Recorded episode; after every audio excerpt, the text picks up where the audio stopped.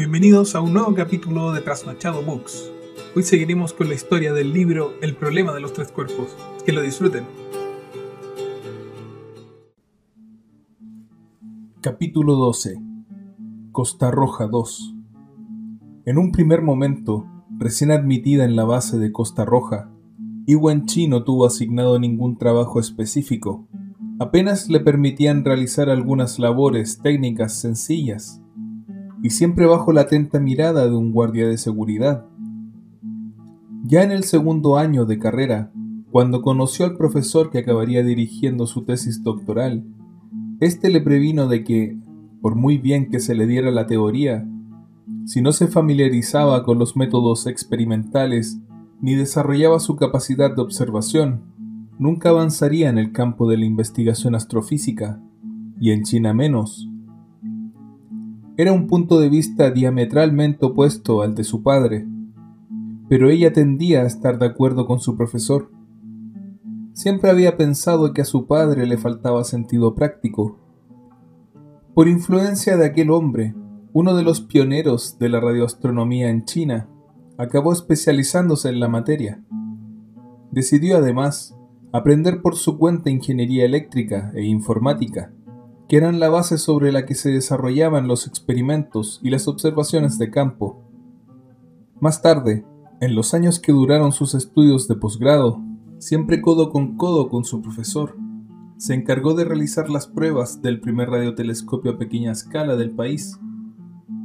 La experiencia que llegó a acumular en esa área fue notable.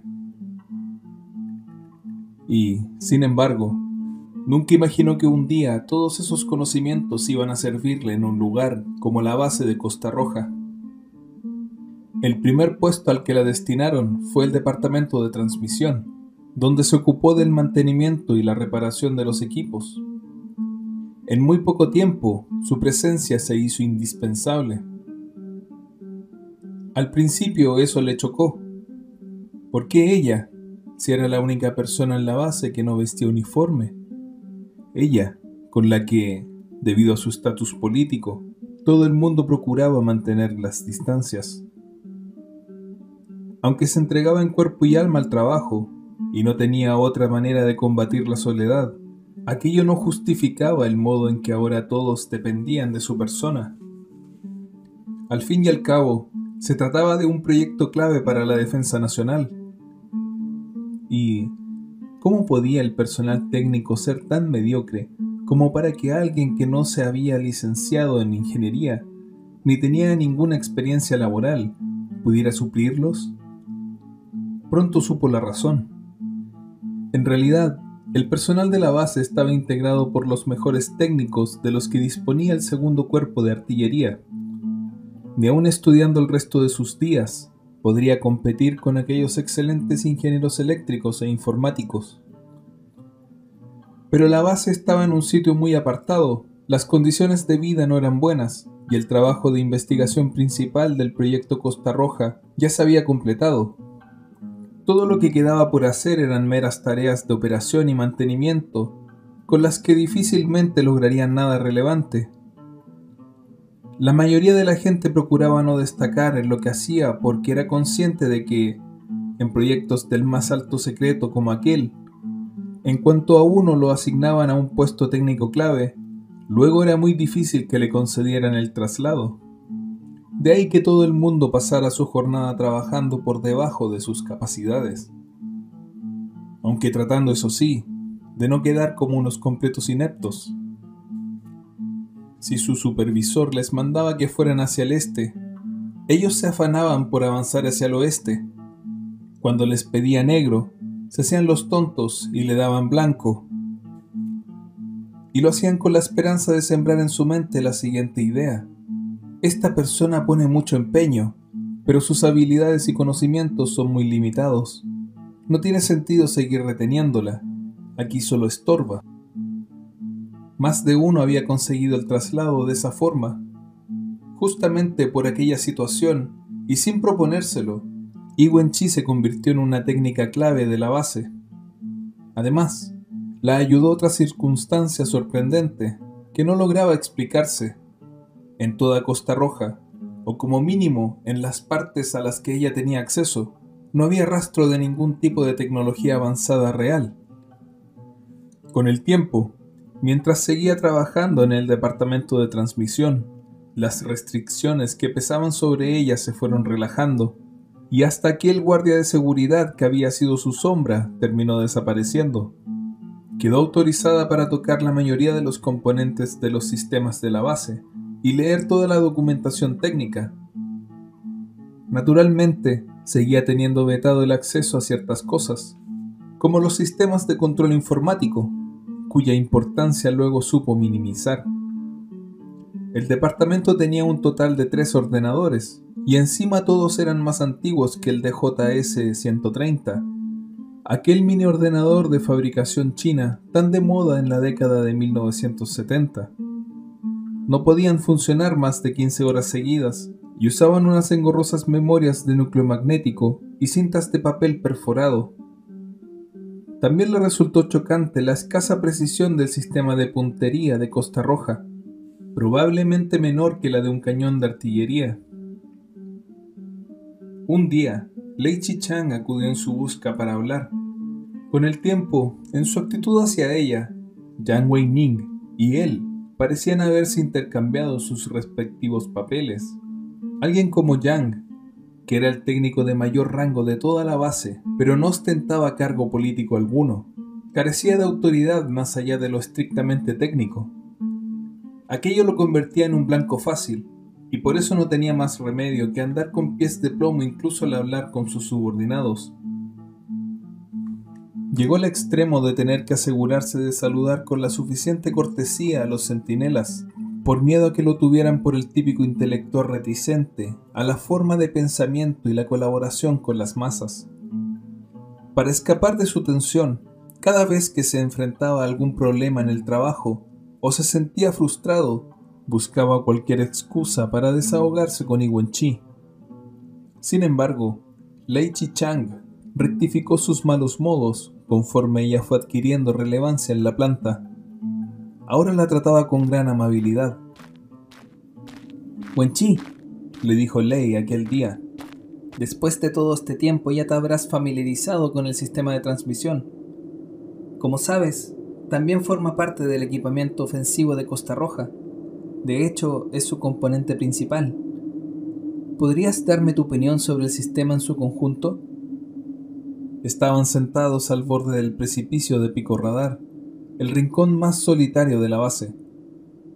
El abismo que se abría a sus pies no parecía tener fondo. Al principio a Iwenchi le daba grima aquel lugar, pero luego empezó a gustarle y solía visitarlo a solas. No estaba segura de cómo responder a la pregunta de Ley. Ella se dedicaba exclusivamente a la reparación y la mantención de los equipos, y sabía muy poco sobre Costa Roja, incluyendo la naturaleza de sus operaciones y la identidad de sus objetivos. No estaba autorizada a ello. Ni siquiera le permitían estar presente durante las transmisiones. Fue a decírselo, pero se detuvo. Te ruego que hables sin reservas. Le pidió Ley. Sus manos jugueteaban con una brisna de hierba que acababa de arrancar del suelo. Es solo un radiotransmisor. Efectivamente, asintió él, complacido. Un radiotransmisor. ¿Sabes lo que es un horno microondas? Y Wenchi negó con la cabeza. Es un juguete de lujo del occidente capitalista, continuó Ley. Calienta la comida gracias a la energía generada por la absorción de la radiación.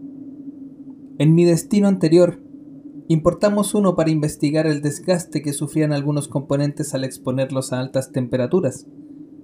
En los descansos lo usábamos para calentar panecillos hervidos, asar patatas y cosas así. Era muy curioso. La parte interior es la que se calienta primero, cuando la exterior aún está fría, se levantó y comenzó a pasearse de un lado a otro. Andaba tan pegado al precipicio que ella se puso nerviosa. Costa Roja es un horno microondas, y lo que hay que achicharrar son las naves espaciales del enemigo.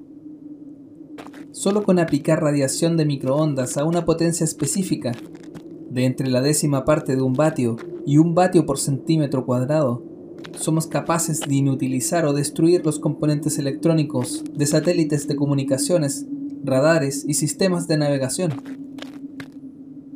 Por fin Chi fue capaz de comprenderlo. Costa Roja era, en efecto, un radiotransmisor, pero no uno común y corriente. Lo más sorprendente era su potencia de transmisión, de hasta 25 megavatios. No solo sobrepasaba la potencia de las transmisiones de comunicación, sino también las de radar. Funcionaba gracias a varios concentradores gigantes, y era tal la cantidad de electricidad requerida que los circuitos de transmisión tenían un diseño distinto al habitual. Wen Chi entendía la necesidad de tanta potencia, pero aún había algo que no le cuadraba. Las emisiones del sistema parecen ser moduladas. Así es, confirmó Lei. Pero se trata de una modulación distinta de la de las comunicaciones de radio. El propósito no es añadir información, sino alternar frecuencias y amplitudes para poder penetrar aquellas barreras que interponga el enemigo. Todo esto sigue en fase experimental, claro. Iwen Chi asintió, satisfecha de obtener respuesta a las preguntas que llevaba tiempo formulándose. Hace poco lanzaron desde Yushen dos satélites de prueba para ver si éramos capaces de interceptarlos. Prosiguió él. Fue un gran éxito. La temperatura de su interior rozó los mil grados, y tanto el instrumental como los equipos fotográficos que viajaban a bordo quedaron completamente destruidos. En futuras guerras, Costa Roja podría atacar satélites de comunicación y reconocimiento del enemigo, como los KH-8, que tanto les gustan a los imperialistas americanos, o los KH-9 que están preparando. Los satélites espía de baja órbita de los revisionistas soviéticos son aún más vulnerables. Llegado el caso, podremos destruir la estación espacial Salyut de los revisionistas soviéticos o la Skylab que los imperialistas americanos lanzarán el año que viene. Comisario político Ley, ¿qué le estás contando? Gritó de repente alguien detrás de Iwen Chi. Era Yang Wei-ning, quien miraba a Lei Chi-chang con cara de pocos amigos. Cosas de trabajo, contestó este y luego se marchó. Yang miró entonces a Iwen Chi y se fue detrás de Lei sin mediar palabra, dejándola sola. Fue él quien me trajo, pero sigue sin confiar en mí. Se lamentó entonces ella amargamente, pensando en Ley. Aunque en la base gozaba de más autoridad que Yang, y era quien tenía la última palabra en los asuntos importantes, la prisa con la que Ley se había marchado indicaba que se sentía culpable por haber hecho algo malo. Aquello convenció ahí de que la decisión de contarle el auténtico propósito del proyecto Costa Roja había sido personal y temió por las posibles consecuencias. Al observar cómo el cuerpo de Ley se alejaba, una sonrisa de agradecimiento se dibujó en su rostro. Que alguien confiara en ella era un sueño impensable. Comparado con Yang, por su franqueza y por su rectitud de soldado, Ley se ajustaba mucho más a la idea que ella tenía de un militar. Yang, en cambio, era el típico intelectual de la época, extremadamente cauto, siempre con miedo de todo y de todos, y únicamente preocupado por protegerse a sí mismo. Y respetaba su actitud, pero no podía evitar sentir que con ella ensanchaba la profunda brecha que ya los separaba. Al día siguiente la transfirieron del departamento de transmisión. Atribuyendo el cambio a lo sucedido el día anterior, lamentó que la apartasen de la línea de trabajo central de Costa Roja. Sin embargo, luego, al empezar a trabajar en el departamento de monitorización, se dio cuenta de que se trataba de todo lo contrario. Ahora sí se hallaba en el centro. Aunque ambos departamentos compartían algunos recursos, en su nuevo destino, el nivel tecnológico era muy superior. Tenían un radioreceptor extremadamente sensible y sofisticado. Un máser de onda progresiva basado en rubí se encargaba de ampliar la señal recibida por la gigantesca antena. A fin de minimizar las interferencias, el núcleo del sistema de recepción se mantenía sumergido en helio líquido a una temperatura exacta de menos 269 grados centígrados. Un helicóptero se encargaba periódicamente del suministro. Gracias a todo aquello, el sistema de recepción era capaz de captar señales extremadamente débiles. Y no pudo evitar imaginar lo maravilloso que sería que todos esos aparatos se dedicaran a la investigación radioastronómica. El sistema informático del Departamento de Monitorización era también mucho más grande y complejo que el de transmisión. La primera vez que I entró en la sala de ordenadores, se sorprendió no solo de ver el código informático desfilando por pantallas de tubo catódico, sino también de que los operarios usaran el teclado para editarlo. En la universidad, siempre que había necesitado un ordenador, se había visto obligada a escribir primero el código fuente en un papel especial y luego a transferirlo a una cinta con una máquina de mecanografiar. Había oído hablar de la entrada de datos mediante teclado, pero hasta entonces no había tenido ocasión de presenciarla. Terminó de impresionarla la calidad de los programas disponibles. La iniciaron en algo llamado Fortran, que permitía programar empleando un lenguaje muy parecido al humano. Hasta era posible introducir ecuaciones matemáticas directamente en el código, lo cual resultaba varias veces más eficaz que emplear lenguaje de máquina. También había la llamada base de datos, que permitía almacenar y procesar ingentes cantidades de datos. Al cabo de dos días, el comisario político Ley fue a verla y tuvieron otra charla esta vez en la sala de ordenadores, iluminados por la verde luz de las pantallas y con Yang Wei-ning sentado a escasos metros. No quería formar parte de la conversación, pero tampoco estaba dispuesto a dejarlos solos. Y se sintió extremadamente incómoda. Wenchi, te contaré qué hace el departamento de monitorización, anunció Lei. A grandes rasgos, su misión es estar pendiente de la actividad del enemigo en el espacio, incluyendo la interceptación de las comunicaciones, tanto entre las naves enemigas y la Tierra como entre ellas mismas. También debe colaborar con nuestros centros de telemetría, de rastreo y de mando para determinar las órbitas de las naves espaciales enemigas. Finalmente, proporciona datos a los sistemas de combate de la base. En definitiva, aquí es donde están los ojos de Costa Roja Comisario Ley, intervino Yang. Estoy en total desacuerdo con lo que haces. No hay necesidad de contarle nada. Comisario Ley, dijo tímidamente y, mirando de reojo a Yang. Si no resulta apropiado que yo esté al corriente de esto, ¿será mejor? No, Wenchi, no. Interrumpió Lei, indicándole que no siguiera. Luego se volvió hacia Yang. Ingeniero jefe Yang, te lo repito, esto es trabajo. No podemos pretender que Chi desarrolle al máximo sus capacidades sin antes hacerle partícipe de la naturaleza de su labor. Yang se puso de pie. Voy a informar a nuestros superiores. Estás en tu derecho.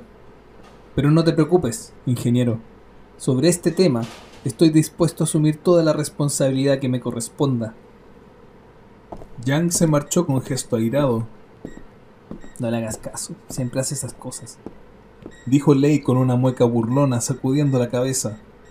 Luego se quedó mirando ahí y, con tono más serio, prosiguió. Wenchi, te trajimos con un objetivo muy simple. Los sistemas de monitorización de Costa Roja sufrían frecuentes interferencias causadas por la radiación electromagnética de las manchas y fulguraciones solares. Cuando por casualidad, vimos con tu artículo, vimos que habías investigado la actividad solar muy a fondo. Además, de entre todos los académicos chinos, tú fuiste la que creó el modelo predictivo que resultó más acertado, así que se nos ocurrió pedirte que nos ayudaras a solucionar el problema. Después, una vez viniste y nos demostraste tu enorme capacidad de trabajo, decidimos confiarte más y mayores responsabilidades. Mi idea fue asignarte en primer lugar el departamento de transmisión y más tarde el de monitorización, para que así te hicieras una idea más global del trabajo que realizamos en Costa Roja. Como has visto, al plan nunca le han faltado detractores. Pero yo confío en ti, Wenchi. Tenlo muy claro. Hasta la fecha, cada vez que se te ha encargado algo ha sido por decisión mía. Espero que en el futuro sigas esforzándote como hasta ahora y te ganes la confianza de la organización en su conjunto. Le puso la mano sobre el hombro y sintió la fuerza y el afecto que a través de ella le brindaba. ¿Sabes lo que me gustaría, Wenchi? Que llegara el día en el que pueda llamarte camarada I. Dicho esto, se puso firme de un salto, dio media vuelta y se marchó a paso ligero. A ella se le llenaron los ojos de lágrimas. De pronto, el código que discurría por las pantallas se convirtió en unas llamas. Era la primera vez que lloraba desde la muerte de su padre. En cuanto intentó familiarizarse con su nuevo trabajo en el departamento de monitorización, Iwenchi comprendió que no iba a resultar tan sencillo como la vez anterior. Sus conocimientos de informática habían quedado tan obsoletos que tuvo que empezar desde cero. Aunque el comisario político Ley confiaba en ella, las restricciones que le imponían eran muy severas. Por ejemplo, se le permitía leer el código fuente, pero no podía tocar la base de datos. Para los asuntos rutinarios quedaba bajo la supervisión de Yang Weining, quien se volvió aún más desagradable con ella y estallaba a la mínima de cambio. Lei tuvo que reprenderlo varias veces, sin éxito. En cuanto la veía, se apoderaba de él una inexplicable ansiedad. Al cabo de unos días, Chi empezó a constatar que el proyecto Costa Roja era mucho más complejo de lo que había imaginado. En una ocasión, el sistema de monitorización interceptó una transmisión que, al ser descifrada por el ordenador, resultó ser un puñado de fotografías de satélite borrosas. Tras mandarlas al Departamento de Cartografía y Topografía para ser analizadas, descubrieron que cada una correspondía a un objetivo militar clave de China entre ellos el puerto militar de Qingdao y varias grandes fábricas del Tercer Frente. Otro análisis posterior reveló que las imágenes procedían del sistema de reconocimiento estadounidense KH-9. El primer KH-9 acababa de ser lanzado. Si bien la mayor parte de la inteligencia que recopilaba era en soporte de película recuperable, también se utilizaba para probar la más avanzada técnica de transmisión de imágenes digitales.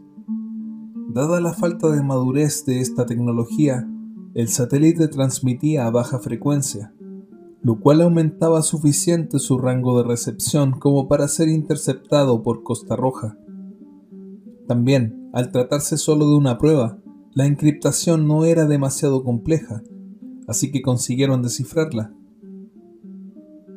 Indudablemente, el KH-9 constituía un importante objetivo de monitorización, ya que ofrecía una oportunidad única para recabar información acerca de los sistemas de reconocimiento por satélite estadounidenses. Sin embargo, al tercer día Yang Weining ordenó un cambio de frecuencia y la dirección de la monitorización y aquel objetivo se abandonaron. Ahí le pareció una decisión inexplicable. Aún hizo otro descubrimiento que la dejó sin palabras, a pesar de que ahora trabajaba en el departamento de monitorización. De vez en cuando seguían llamándola del de transmisión. Una vez, estando allí, reparó sin querer en las frecuencias designadas para la transmisión 304, 318 y 325 las tres estaban por debajo del rango de microondas y, por lo tanto, era imposible que causaran efecto calorífico alguno en su objetivo. Un día de repente, un oficial vino a informarle de que se requería su presencia en la oficina administrativa principal de la base. Por el tono en que se dirigió a ella, y se dijo que algo iba mal. Al entrar en la oficina, presenció una escena que ya comenzaba a resultarle familiar. Se habían reunido todos los oficiales de alto rango de la base. También había otros dos militares que si bien no había visto nunca, tenían todo el aspecto de ocupar una posición destacada en la cadena de mando. Las frías miradas de todos se centraron en ella. Sin embargo, aquel instinto que había adquirido después de vivir tantas desgracias, al momento le dijo que no era ella quien se hallaba en un aprieto, que a lo sumo iba a ser una víctima colateral. En un rincón vio a Lei Chichang. Tenía la mirada ausente. Al final tendrá que pagar por la confianza que ha depositado en mí. Pensó. De inmediato decidió hacer todo lo posible por salvarlo. Iba a asumir cualquier culpa, incluso mentiría en caso de que fuera necesario. Para su sorpresa, fue precisamente Lei Chichang quien habló primero y lo que dijo fue inesperado. Y Chi, antes que nada quiero aclarar que me opongo a lo que está a punto de hacerse. La decisión, consultada con nuestros superiores, ha sido tomada por el ingeniero jefe Yang, y en él recae, a partir de ahora, toda la responsabilidad. Miró a Yang Wenning, quien asintió con solemnidad antes de proseguir. Desde hace unos días, a insistencia del ingeniero jefe Yang, dos enviados del Departamento Político del Ejército han estado investigando tu situación laboral. Señaló los dos oficiales que no conocía. Su informe ha sido favorable, y por eso ahora, con el objetivo de explotar al máximo tus capacidades, hemos decidido revelarte la verdadera naturaleza de la misión de Costa Roja. Y tardó unos instantes en comprenderlo. Lei Chang la había engañado.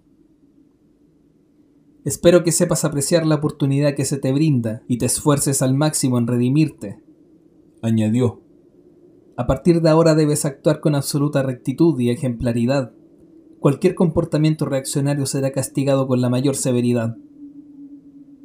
Aquel Lei Chang, que la miraba tan duramente, era una persona muy distinta a la que ella creía conocer.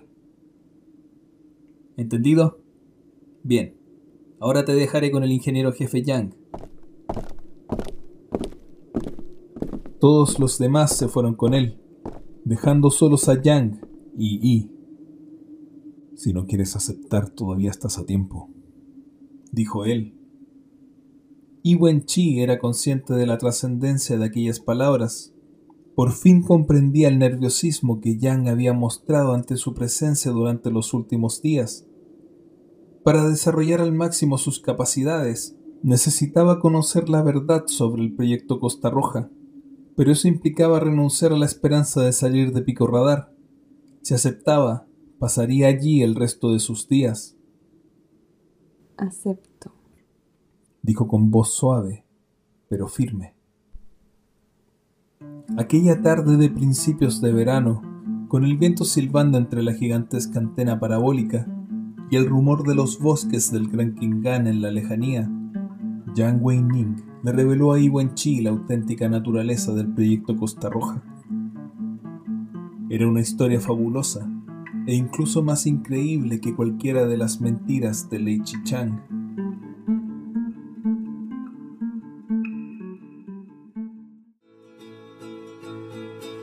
Aquí termina el nuevo capítulo de Trasnochado Books.